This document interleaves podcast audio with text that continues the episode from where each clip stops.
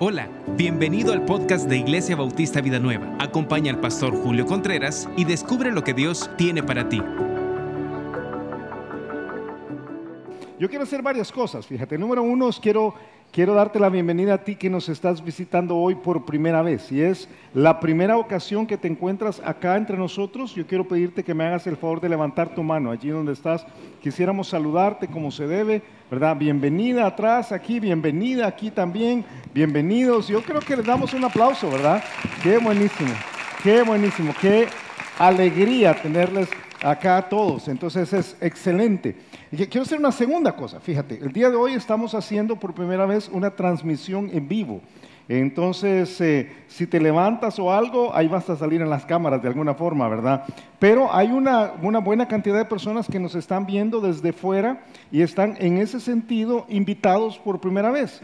Entonces yo quisiera, porque es vida nueva digital, ¿verdad? Algunos desde Europa y nos ven, en este momento es medianoche en Europa, por cierto, otros desde Estados Unidos, otros de México, del resto de Centroamérica, muchos de acá de San Salvador también acá. Entonces yo quisiera que les diéramos un aplauso de bienvenida, ¿verdad? Bienvenidos aquí a Miralvalle. Qué bueno, qué bueno tenerles acá, qué alegría que estamos en una transmisión digital, ¿verdad? Ojalá que algún día puedan venir y, sentir el calor, especialmente si eres de, fuera del, si eres de fuera del Salvador, ojalá que algún día puedas venir a estar acá con nosotros, eh, comer pupusas, ¿verdad? Pupusas de pavo. Todavía no las han inventado, pero algún día, algún día. De hecho, fíjate, una de las cosas buenas que ha pasado este año en, eh, en Vida Nueva Digital ha, ha sido que hemos podido alcanzar a muchísimos y muchos han llegado a ser parte de la comunidad, aunque nunca han estado acá.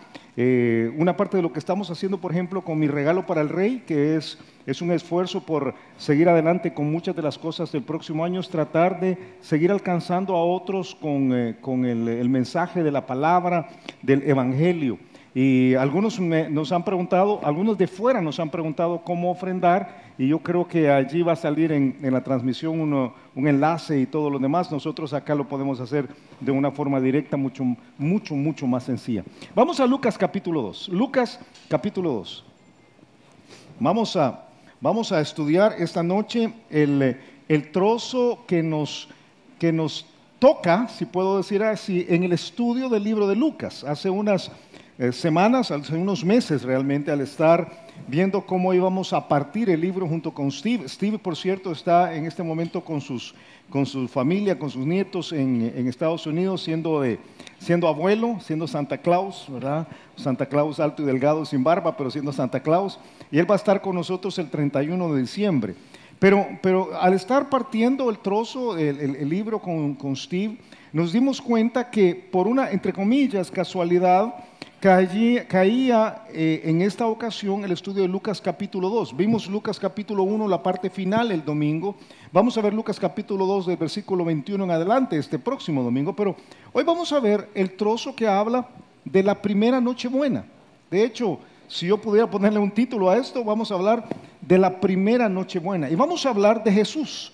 Eh, de Jesús. La, la noche buena eh, que es lo que celebramos hoy. Yo estaba diciendo hace un rato en Campus Hotel, por cierto, los hermanos de Campus Hotel mandan feliz Navidad para acá también, pero yo estaba diciendo que una de las frustraciones para, los, para algunos latinoamericanos es darse cuenta cuando tú llegas ahí por 15, 18 años, que Navidad no es el 24 de diciembre. De, repente alguien te dice, no, Navidad es el 25 de diciembre, pero a mí siempre me dijeron que Navidad era el 24. No, hoy es víspera de Navidad, ¿verdad? Por supuesto, la Navidad se celebra eh, el día de mañana, aunque no tenemos la fecha exacta y realmente no importa cuál haya sido la fecha exacta. Si tú quieres debatir respecto de fechas, es muy probable que Jesús no nació en diciembre. Pero sí celebramos el evento y el evento se celebra el día de mañana. Hoy estamos en la noche buena, la víspera de Navidad. Y todo lo que vamos a ver tiene que ver con Jesús. Fíjate, Jesús. Él es la razón de la Navidad y solo Él debe ser el centro. Yo estoy seguro que más noche vas a tener comida. ¿Cuántos, cuántos están esperando la cena de hoy en la noche? Ajá. ¿Cuántos tienen temor de pesarse mañana en la mañana? Ah, todos, ¿verdad? Este es el, es el desastre de los desastres. ¿Cuántos han hecho dieta en diciembre? No me mientas, no me mientas, fíjate. Yo creo que nadie, ha sido difícil. Para mí ha sido, para nosotros ha sido un poco complicado hacer dieta estos días. Pero Navidad no es comida, Navidad no es regalos, Eh, Navidad no es el tráfico bello que acabas de enfrentar para poder llegar hasta acá. Navidad no son compras. Navidad no es, no es comercio. Navidad no es familia. Realmente Navidad es Jesús. Él es el centro de Navidad. Él es la razón de, la Navidad. Y solo Él debe ser eh, la Navidad en sí. De, hecho, si tú me preguntas por un, por un pasaje que sea navideño, si alguien me preguntara cuál es el versículo más navideño que hay, yo casi con toda certeza te diría Juan 3:16.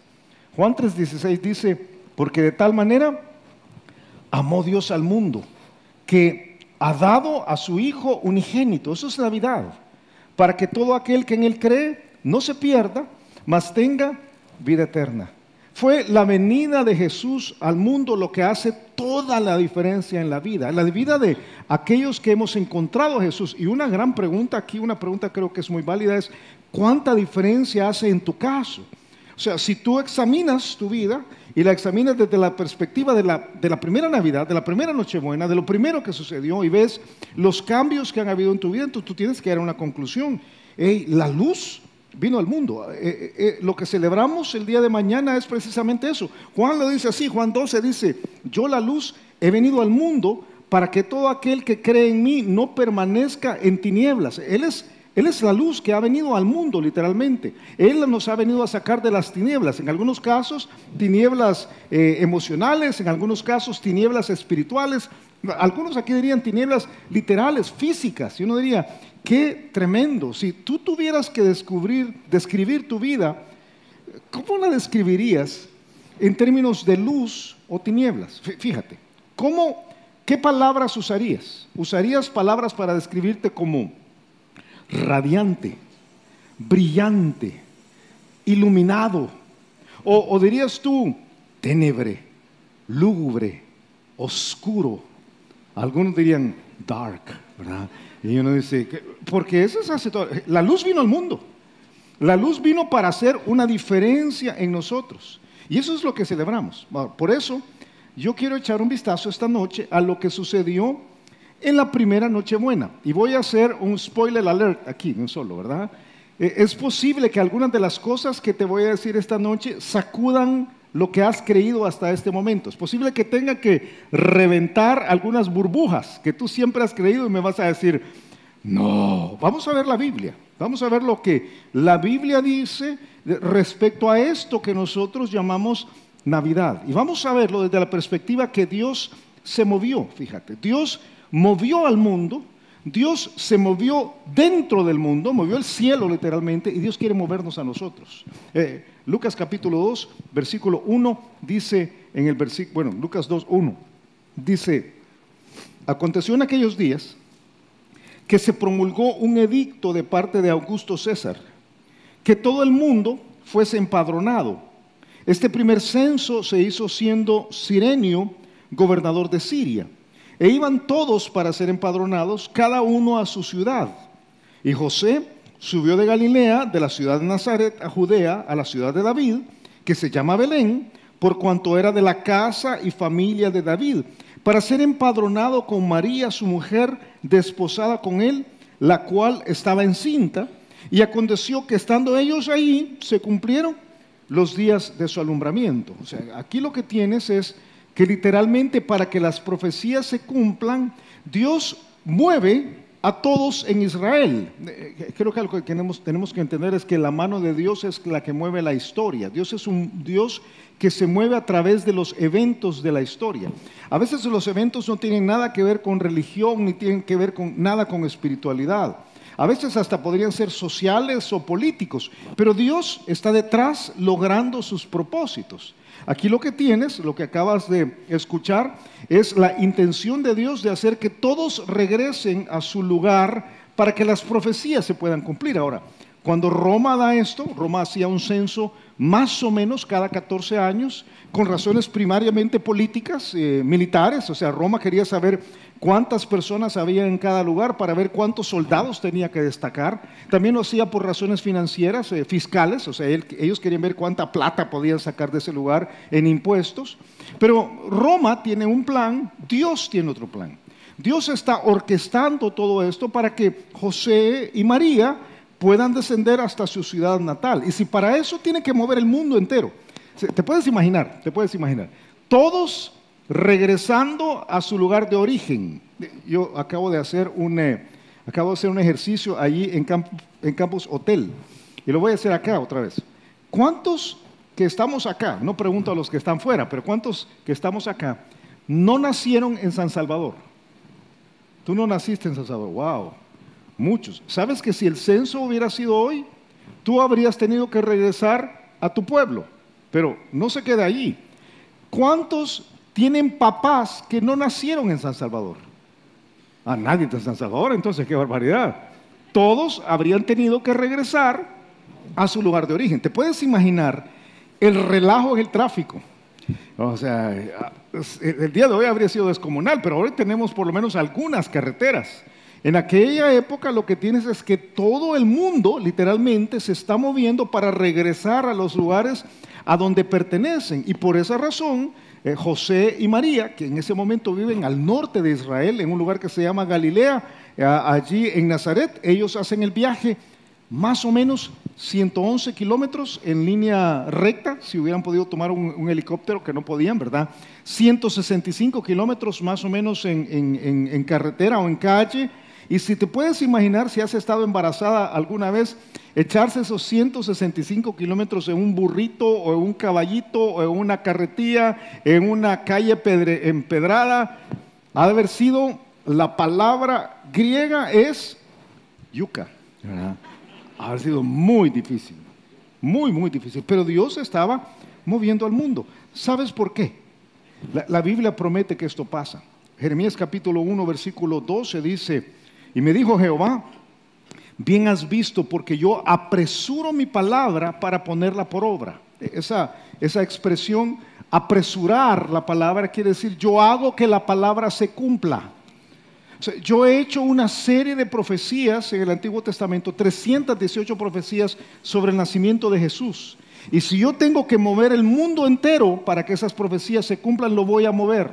Si tengo que convencer a un grupo de, políticos romanos que hagan un censo para que cada uno llegue al lugar donde debe llegar, lo voy a hacer porque, como dice el libro de números, Dios no es hombre para que mienta, ni hijo de hombre para que se arrepienta. Él dijo y no hará. Es una pregunta retórica. O sea, cuando Dios dice algo, tú crees que no lo va a cumplir. ¿Tú crees que Dios no iba a cumplir las 318 profecías del Antiguo Testamento?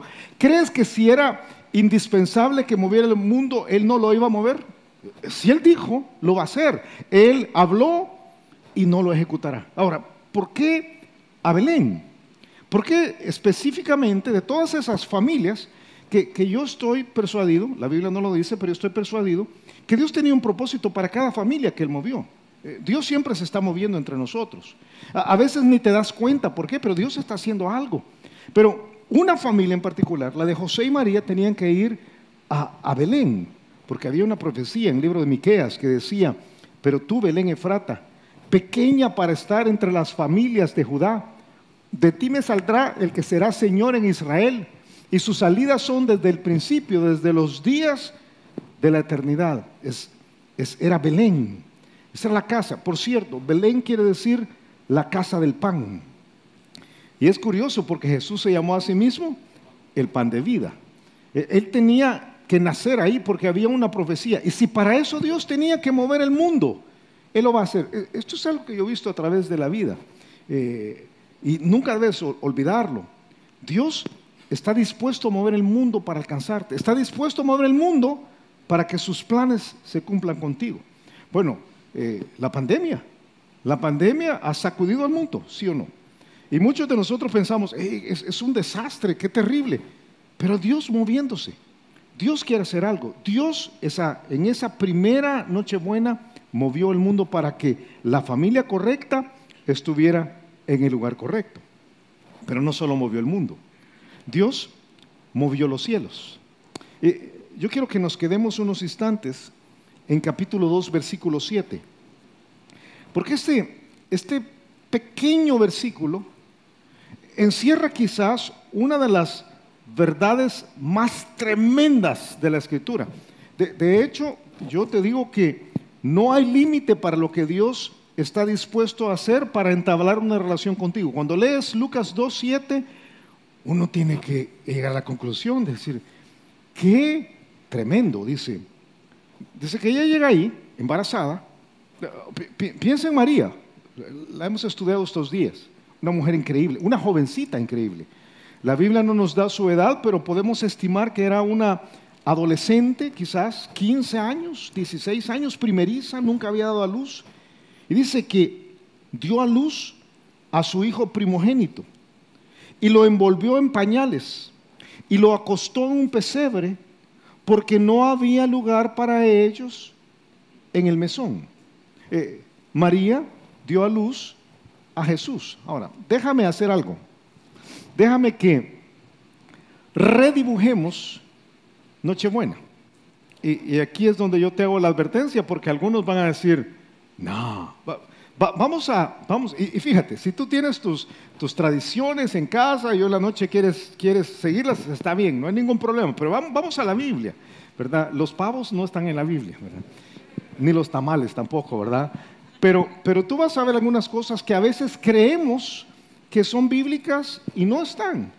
Por ejemplo, eh, la Biblia no dice que Jesús nació en un establo no está la palabra establo en ningún lugar. Y, si tú alguna vez fuiste parte de una pastorela, ¿verdad? Algunos fueron una pastorela, tú me dices, yo fui, yo fui el ángel, yo fui, yo fui María, ¿verdad? Alguno quizá fue Jesús, ojalá que nadie haya sido la vaca o el burro, ¿verdad? Pero, pero tú dices, yo estuve ahí, ¿verdad? Y, hicieron un establo, construyeron un establo con no la Biblia no habla que no estuvo en un establo. Sí se dice que nació en un, que se fue puesto en un pesebre y un pesebre, como vamos a ver en unos momentos, es un comedero de animales.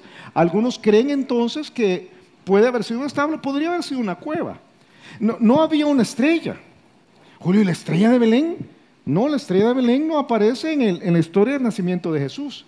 La estrella de Belén es la que guió a los magos pero no aparece en Lucas capítulo 2 en el momentito en que Jesús nació. O sea, Julio, que ahí cuando sale, en la, yo, lo he visto en las, en las tarjetas de Navidad, ¿verdad? La estrella encima del establo, ahí, eh. pero no hay algo de una estrella. Eh, no hay animales. No hay animales. No, no hay animales. Pero yo los he visto en la... En la yo, yo, he visto que hasta un conejito hay a veces, ¿verdad? No, no hay animales. No, no. Eh, es posible, es posible, es posible que haya habido ovejas cuando llegan los pastores más adelante, porque las ovejas siguen a los pastores. Pero del recuento bíblico no hay animales, no hay vacas, no hay burros. Lo lamento mucho, ¿verdad? Algunos siempre han dicho, yo me siento como el niño Jesús, entre la vaca y el burro, ¿verdad? Pero no es, no es así. No hay reyes magos. No hay reyes magos. No, no hay ni un personaje en la Biblia que se llame reyes magos. Hay unos magos que son astrónomos, pero nunca son llamados reyes. No son tres y no se llaman Melchor, Gaspar y va a saltar, tampoco, ¿verdad? No hay un negro, un chino y uno que se parece a Thor, no, tampoco. O sea, no hay estas cosas. Pero ¿y dónde sacaron todo esto? Es tradición, pero no está en la Biblia. No hay regalos. Julio, no hay regalos. Eh, ah, que los regalos son del diablo, ¿verdad? Si lo acabas de pensar es porque eres tacaño pero no hay regalos. en la el único regalo grandísimo es Jesús. O sea, Jesús es el regalo. Y no hay un parto milagroso. Ah, hay una concepción milagrosa. Jesús fue concebido por el Espíritu Santo, colocado de una forma milagrosa en el vientre de, María, que era virgen y fue gestado, pero no hay, no hay un parto milagroso. No de lo que nosotros tenemos en la Biblia. ¿Qué hay entonces? ¿Qué fue lo que sucedió esa vez? Bueno, es la entrada de Dios al mundo. E, e, en esa frase que tú acabas de leer en el versículo 7, dio a luz a su hijo primogénito, está la expresión tangible de Hebreos capítulo 4, que dice, por tanto, teniendo un gran sumo sacerdote que traspasó los cielos, está hablando de Jesús, de Dios, Jesús, el Hijo de Dios retengamos nuestra profesión. A través de los, de los siglos, desde las edades, Jesús había escuchado consistentemente, siendo Dios, había escuchado el canto de los ángeles diciendo todo el tiempo, santo, santo, santo. Y él toma la decisión de traspasar el cielo Eh, encerrarse unos meses antes en el vientre de una jovencita acá en, en, la tierra y ser dado a luz de una manera, de una manera normal para volverse, quizás la palabra más fácil de entender es para volverse alguien totalmente vulnerable. Eh, la primera Navidad es entonces Dios hecho hombre. Eh, creo que ninguno de nosotros alcanza a entender esto. Eh, cuando, cuando, uno usa esta expresión, y a veces la decimos, ¿verdad? Defendemos nuestra teología, decimos, no, es que Jesús es Dios, y lo creemos. Pero ¿lo entendemos verdaderamente? ¿Entendemos la humillación que Él pasó cuando dejó todo, dejó, su trono en, la eternidad y como cielo y, se encerró en un bebito? Eh, bueno, antes de un bebito, en un feto, bueno, antes de un feto, en una mórula, en un, poquito de células. Yo creo que no lo entendemos. Hay dos analogías bíblicas que nos permiten más o menos comprender. Una es un rico que se hace pobre. Ahora, ayúdame. ¿Quién es la persona más rica que tú conoces? No me lo digas en voz alta, solo piénsalo. Piénsalo. Que tú conoces personalmente. No me digas Elon Musk o uno, no. Alguien que tú conoces. Pero alguien que tú conozcas que diga, no, que este señor, esta señora es, es obscenamente rico, ¿verdad? Este, pero que suda dinero. ¿Puedes pensar en alguien? ¿Puedes pensar en alguien? Ok. ¿Qué, qué ilógico sería que esta persona que tú estás pensando en este momento se convirtiera en un pordiosero por ti? Qué ilógico. Ahora trata de pensar en el harapiento ahí en, la calle, que es totalmente, que, es totalmente pobre, paupérrimo, pero pobre, pobre, pobre. Entonces, hay una diferencia descomunal. La Biblia dice en 2 Corintios 8, Dice, porque ya conocéis la gracia de nuestro Señor Jesucristo, que por amor a vosotros se hizo pobre, siendo rico, para que vosotros con su pobreza fueseis enriquecidos. Pero hay otra, analogía. Piensa en la persona más poderosa que tú conoces. Alguien que tiene mucho, ahora, ahora no hablo de dinero, a veces, a veces el dinero viene asociado con, con, eh, con el poder, a veces no. Pero piensa en una persona que tiene mucha autoridad. Y, ahora trata de imaginarte a ese como alguien, y, voy a usar a alguien con, mucho respeto, lo digo, pero para que nos sirva como analogía. ¿Quién es la persona que te sirve más sucia que hay? Yo te propongo que es uno de los señores del tren de aseo.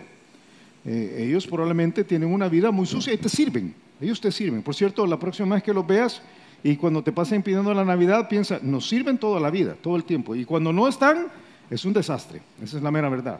Entonces piensa en esta persona súper poderosa haciéndose un recogedor de basura. Y para nosotros no cabe en la mente. Pero eso es lo que dice, dice Filipenses capítulo 2, dice que él se despojó a sí mismo tomando forma de siervo, hecho semejante a los hombres. O sea, Jesús, siendo Dios, la Nochebuena, nosotros nos preparamos para que Jesús, siendo Dios, nazca y sea un bebito. Eh, el pasaje del versículo 7 dice un par de cosas que creo que vale la pena entenderlo. Dice que, esto sí lo dice, ¿verdad?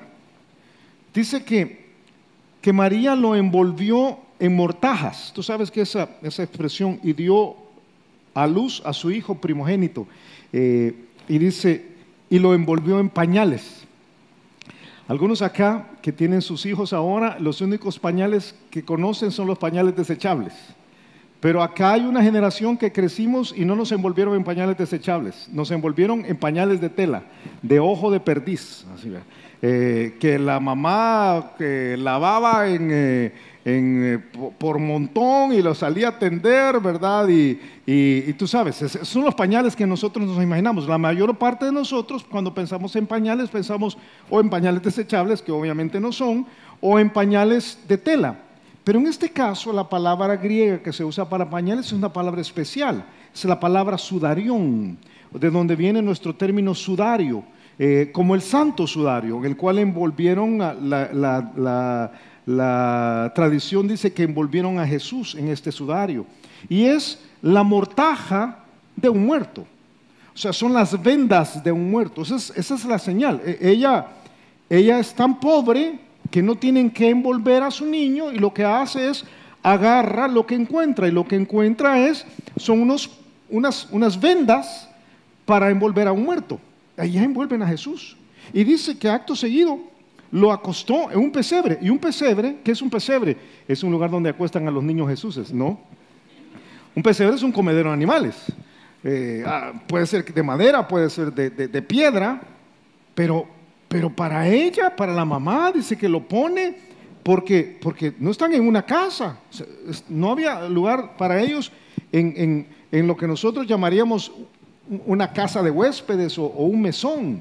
O sea, no había lugar para ellos en el mesón. Es tremendo porque María tiene una, tiene la experiencia de agarrar a este niño recién nacido, unas, unas, unas libras.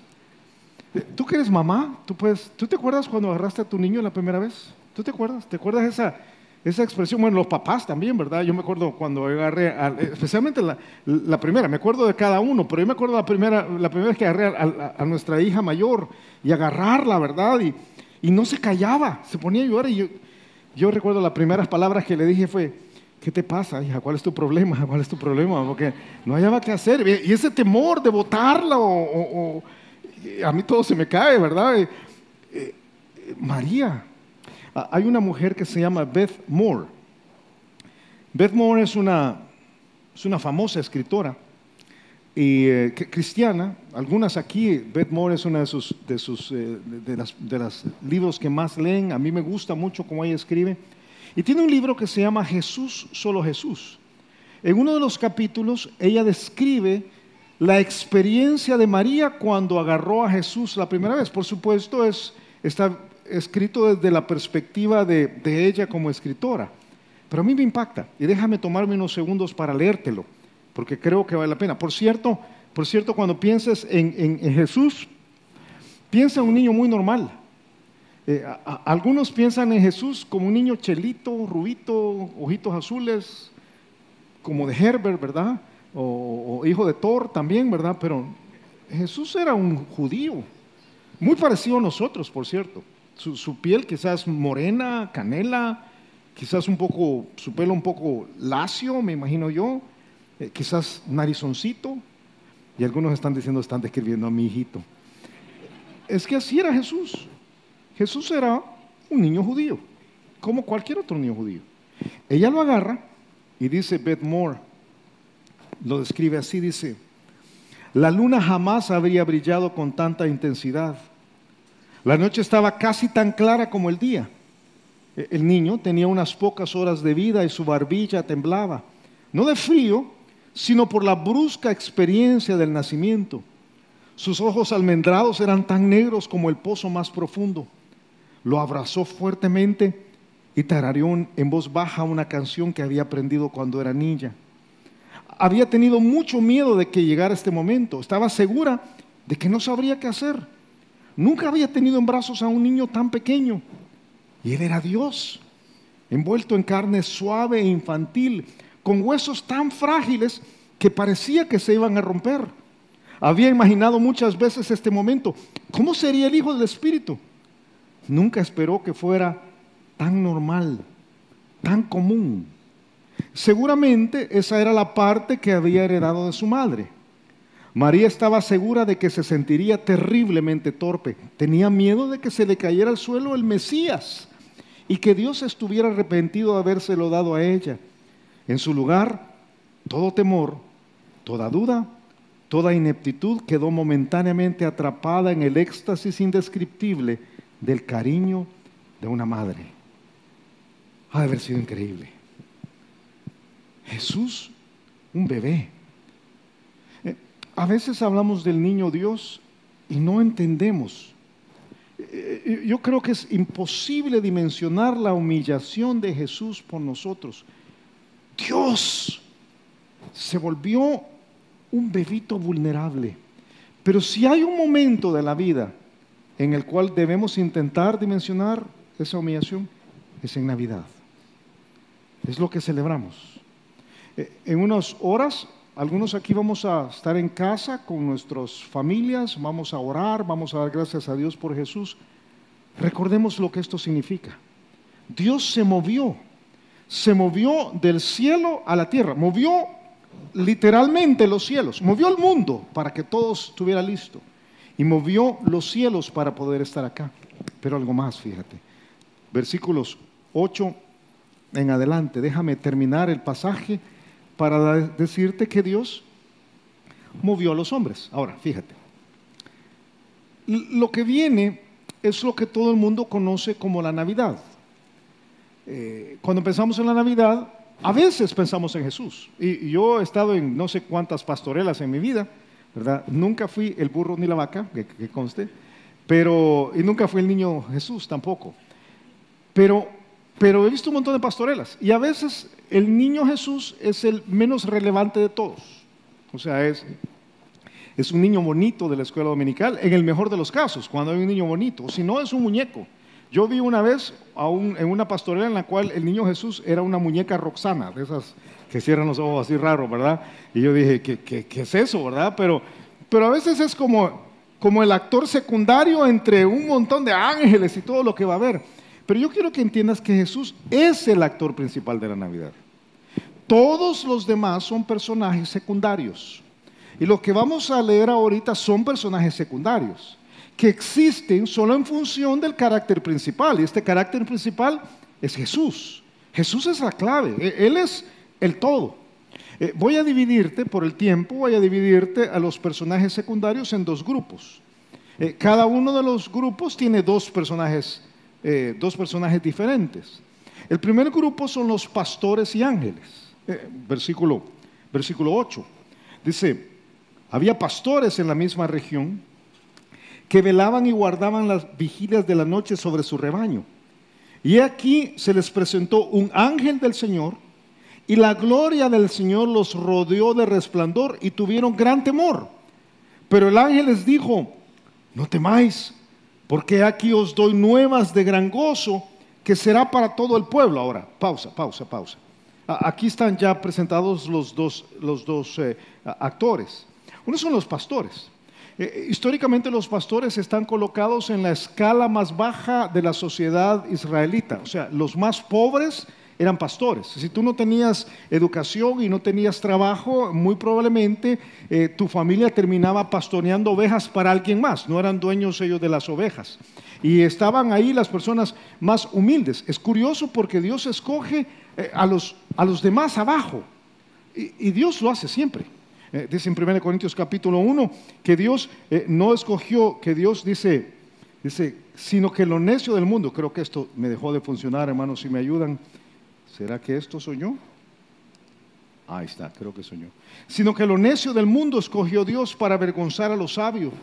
Y lo débil del mundo escogió Dios para avergonzar a lo, fuerte. O sea, él, él, él, está buscando. Es, bien curioso que Dios no se revela, porque lo que viene ahí es la revelación de que Jesús ha nacido, no se revela a los sacerdotes de su tiempo, no se revela a los fariseos, a los religiosos, no, no se revela a, los reyes, no se revela a los centuriones, no, no, se revela a los ricos de la nación, se revela a los más pobres. O sea, él dice, yo quiero que los, los testigos de esto sean las personas más humildes. Y es interesante porque quien lo revela está en la otra escala del poder, la otra punta de la escala de poder. Eh, la Biblia enseña que los ángeles son poderosos. Una de las formas como se describe a los ángeles, si tú, si tú, y te lo he dicho en otras ocasiones, si tú has imaginado a los ángeles siempre como chiquitos, chelitos, rechonchitos, gorditos, colochitos y chuloncitos, no son es bíblico. Los ángeles siempre son varones en la Biblia, no hay ángelas, hermanas, ¿verdad? Si te llamas Ángela, bonito tu nombre, pero no hay ángelas en la Biblia siempre son altos, siempre son, no tienen alas, siempre son fuertes y se ven gallardos, se ven guapos. Por eso Steve no puede ser ángel. Ah, todo lo demás casi llegaba, ¿verdad? Pero, pero son poderosos. La Biblia dice que son poderosos, son muy poderosos. Entonces tú tienes a los pastores en, una, en un extremo y tienes a los ángeles en el otro extremo. Y los ángeles le llevan a los pastores un mensaje. Y el mensaje está en el versículo, versículo 10. Pero el ángel, que, que por cierto, perdón, la Biblia no dice que haya sido Gabriel, a mí no me sorprendería si fue Gabriel. En el cielo vamos a saber. Gabriel ha aparecido en cada una de las otras ocasiones y Gabriel es el mero, mero ángel, ¿verdad? Entonces dice, pero el ángel les dijo, no temáis, porque aquí os doy nuevas de gran gozo. Esta palabra, nuevas de gran gozo, es interesante porque es la palabra que nosotros transliteralizamos al castellano como evangelio. La palabra literalmente en griego es evangelion. O sea, yo les traigo el evangelio, yo les traigo las buenas noticias. Yo, yo, les traigo aquello que, como dice Romanos capítulo 1, eh, es de lo que no debemos avergonzarnos. No me avergüenzo del Evangelio porque es poder de Dios para salvación a todo aquel que cree, al judío primeramente y también al griego. Yo les, yo les traigo un mensaje poderoso. ¿Y cuál es el mensaje? Que os ha nacido hoy en la ciudad de David un Salvador con ese mayúscula, que es el Mesías, es Cristo el Señor. Eh, y, dice, esto os servirá de señal. Hallaréis al niño, y, y qué curioso porque dice, envuelto en pañales y acostado en un pesebre. ¿Por qué es eso? ¿Por qué esa es una señal? Por lo que te acabo de explicar hace un rato. Equivaldría a que yo te dijera, mira, ve a buscar a un niño allá a la escuela dominical y ¿cómo lo encuentro? Es un niño que está, eh, está totalmente vestido de, de negro, es un bebé, pero está totalmente vestido de negro, está totalmente envuelto en, en, en, en ropita negra y está puesto en un ataúd. Yo estoy seguro que entrarías a la escuela medical y si hubiera uno, no preguntarías y no hay otro. Es raro, eso es una señal. Eso se está diciendo, no es que hay un montón, esto es una señal. Ustedes van a buscar a un niño y este niño no es como todos los otros. Este niño está, no es como todos los bebés, está, está envuelto en, en mortajas y está acostado en un comedero de animales. Dice. Ah, ok, dice. Y, y dice, y repentinamente apareció con el ángel una multitud de las huestes celestiales que alababan a Dios y decían, gloria a Dios en las alturas y en la tierra paz, buena voluntad para con los hombres. Sucedió que cuando los ángeles se fueron de ellos al cielo, los pastores se dijeron unos a otros, pasemos pues hasta Belén y veamos esto que ha sucedido y que el Señor nos ha manifestado. Fíjate, fíjate, yo, yo creo que hay varias cosas aquí que uno tiene que, que pensarse. ¿Cómo habrá sido? Te, te, lo acabo de leer.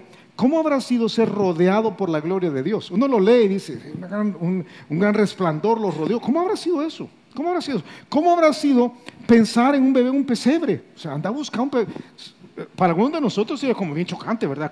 ¿Cómo habrá sido escuchar a las huestes celestiales? Yo estaba escuchando hace un rato aquí a los hermanos cantando yo dije, wow, pero las huestes celestiales cantan mejor, dije yo, ¿verdad? O sea, habrá sido increíble, ¿verdad? ¿Cómo habrá sido digerir el mensaje?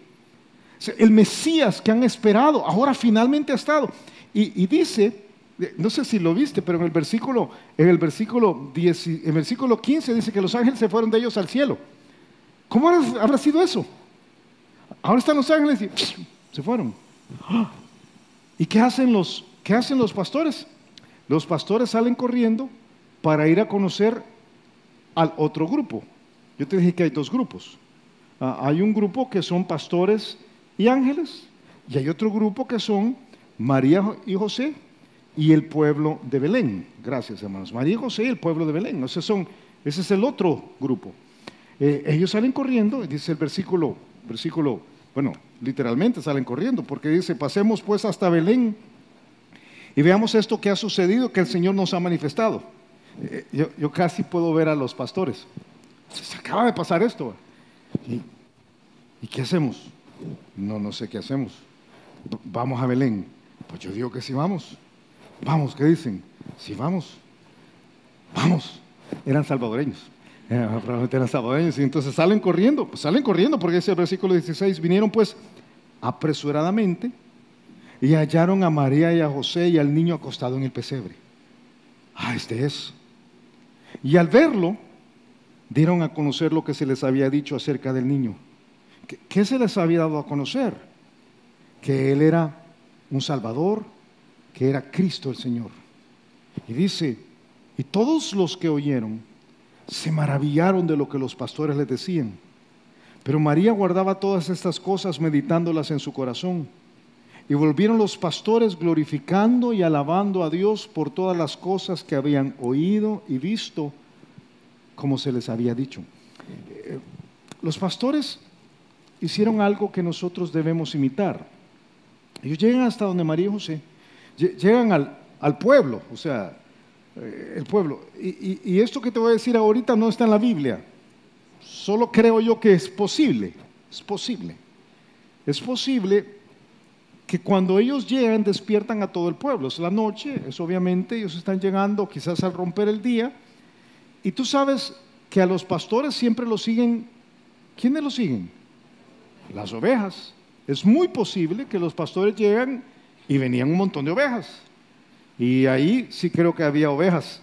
Ahora sí ya puedo poner ovejas en el nacimiento, ¿verdad? Pero entonces, todo el mundo se, turba, ¿verdad? Ahí viene el montón de pastores y, y, los pastores hacen algo, que es anunciar lo que Dios les había hecho. Eh, Salmos capítulo 66. Venid, oíd todos los que teméis a Dios y contaré lo que ha hecho a mi alma. Yo creo que es algo que debemos hacer en Navidad. ¿Te has encontrado con Jesús? ¿Te has encontrado con Jesús? ¿Ha hecho una diferencia en ti? ¿Ha hecho una diferencia en ti? Ponte a pensar. ¿Es tu vida diferente por haber conocido al Dios que se hizo hombre y murió por nosotros? Si la respuesta es sí, debemos ser como los pastores otro rato vamos a cenar con algunos que no conocen a Jesús. Qué oportunidad para, para hablar de lo que Dios ha hecho por nosotros. Qué oportunidad para mostrarles quién es Jesucristo. Porque Dios movió al mundo, movió los cielos y movió a los hombres dispuestos en la primera Navidad. La, gran pregunta es, es si te mueve a ti y cuánto te mueve a ti. de eso, de eso se trata Navidad. La Nochebuena es el momento en el cual esperamos el tiempo para celebrar que Dios vino a estar con nosotros. Y es increíble. ¿Estás agradecido por Jesús? ¿Estás agradecido por Jesús? Sí, verdaderamente. Ok, díselo a otros. Dile que es increíble que has encontrado a Dios en tu vida. Vamos a orar. Padre, gracias, Señor. Gracias por esta noche. Gracias por Jesús. Gracias por lo que celebramos esta noche. Por, eh, por la noche buena, por la víspera de Navidad, por la presencia de Jesucristo en nuestras vidas. Y yo te pido, Señor, que nos des la sensibilidad de enfocarnos no en todo el barullo, Señor, en toda la bulla. Y tú sabes los problemas en las familias, la, escasez económica, lo difícil que ha sido el año para muchos. Pero Señor, déjanos recuperar la alegría de que Dios, tú te hiciste un bebito para venir a morir por nosotros. Déjanos amarte, Señor. Y fíjate, con la cabeza agachada y los ojos cerrados, si tú esta noche quisieras entregar tu vida a Jesús, a este Jesús de la Biblia, al que dejó el cielo porque te ama, al que traspasó los cielos, dice la Biblia, porque te ama. Entonces recíbelo en tu corazón. Dile, dile, Señor Jesús, dile, te abro la puerta de mi corazón, te abro la puerta de mi vida. Te pido que entres a mí, Señor, y que tomes control y me hagas la persona que tú quieres que yo sea, porque yo me entrego a ti. Te lo digo con toda mi fe. ¿Quieres conectar con Dios y la Biblia y no tienes una iglesia? No te preocupes, en Vida Nueva hay un lugar para ti. Si quieres conocer nuestros campus, escríbenos a nuestras redes sociales. Encuéntranos en Facebook como Iglesia Bautista Vida Nueva y síguenos en Instagram como arroba Nueva.